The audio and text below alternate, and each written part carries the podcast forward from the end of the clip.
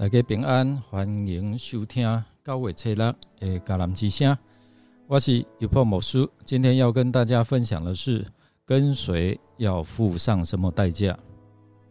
沙漠记下十五章十七到二十节。我们先来读今天 RPG 的金句：如果你们是因犯过错而忍受责打，那有什么光荣呢？只有因行善而忍受苦难的人，才能蒙上帝赐福。上帝呼召你们的目的就在这里，因为基督为你们受苦，给你们留下榜样，为要使你们能够跟随他的脚步走。彼得前书二章二十到二十一节。在这个充满诱惑的时代，跟随耶稣通常不是个受欢迎的选项。在四福音书里面，耶稣多次提到跟随主的代价。若有人要跟从我，就当舍己，背起他的十字架来跟从我。做出跟随耶稣的决定，就会蒙他的带领、指引和坚固。而我们。又需要付上什么代价呢？大卫王带着众民离开耶路撒冷，这一路上当然奔波劳累啊。跟随他的人有基利提人、比利提人，以及从加特来跟随他的六百人。这是大卫还没有称王时就跟着他四处逃难的子弟兵，情感非比寻常哦。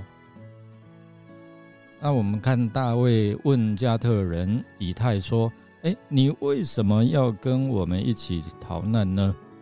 回去留在新王那里吧。你是流亡到这里的外族人啊。你刚来不久，我怎么可以叫你跟我们一同四处漂流呢？我甚至不知道往何处去。你还是和你的弟兄回去吧。愿耶华以慈爱和信实待你啊。”可见，大卫真是体恤下属，为人着想，不愿他们跟着自己颠沛流离、餐风露宿来生活。第一个，我们要来跟随我们的耶稣，需要有勇气。人心在乱世，最容易显出啊真相。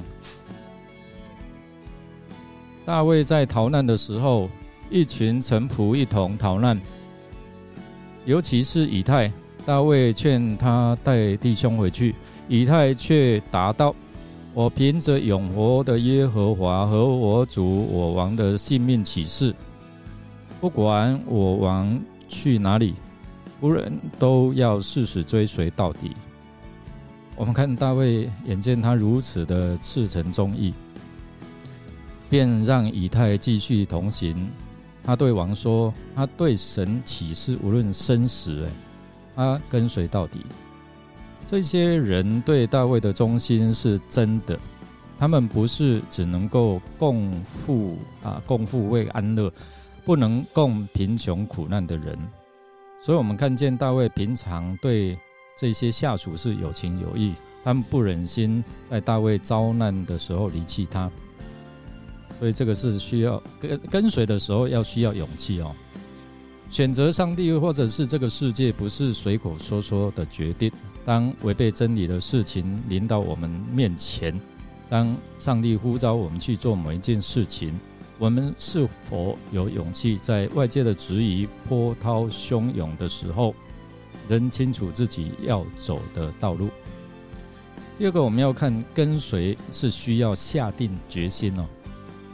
这么多跟随大卫的人，最令人受感动的，这并且激励的是，啊，加特人以太，他是个外邦人、外国人哦。大卫劝他：“你是外邦逃来的人，为什么要与我们同去呢？”以太怎么表示？我指着永生的耶和华起誓，又敢在王面前起誓，无论生死，王在哪里，仆人也必在那里。诶，这句话好像。路德在和她婆婆拿尔米在人生最艰苦的时候，对拿厄米所说的话，好像几乎一样哦。路德说：“不要劝我离开你，转去不跟随你。你往哪里去，我也往哪里去；你在哪里住，我也在那里住。你的百姓就是我的百姓，你的上帝就是我的上帝。你死在哪里，我也死在那里，葬在那里。只有死能使你我分离，不然呢，愿耶和华重重惩罚我。”路德和以太都是外邦人，但他们下定决心忠心跟随哦，都得到上帝的赏赐。以太得到大卫的重用，路德成为大卫的曾祖母，名列在耶稣的家谱里。第三个就是跟随需要信心哦。希伯来书十一章第一节这样说：“信就是所望之事的实底，是未见之事的确据。”我们看以太跟随大卫，是在最困难的时刻。需要极大的啊信心，活出盼望的啊人生，前途怎样不是不知道，没有看到。大卫说：“好了，继续向前走吧。”于是以太他的部队以及他们的眷属都怎样跟着上路。是生是死，是荣华是富贵，或者是贫穷都不知道，但他们存着信心来跟随大卫。我们跟随耶稣需要的也是这样的信心，信靠他会成就所应许的事，即使前方看似充满拦阻，基督徒的信心往往在颠沛流离的道路中成长。我们会被挑战、被试炼，最终会被淬炼出强大的信心，成为一个完全不一样的人，生命就自然成长到。下一个季节，我们来默想哦。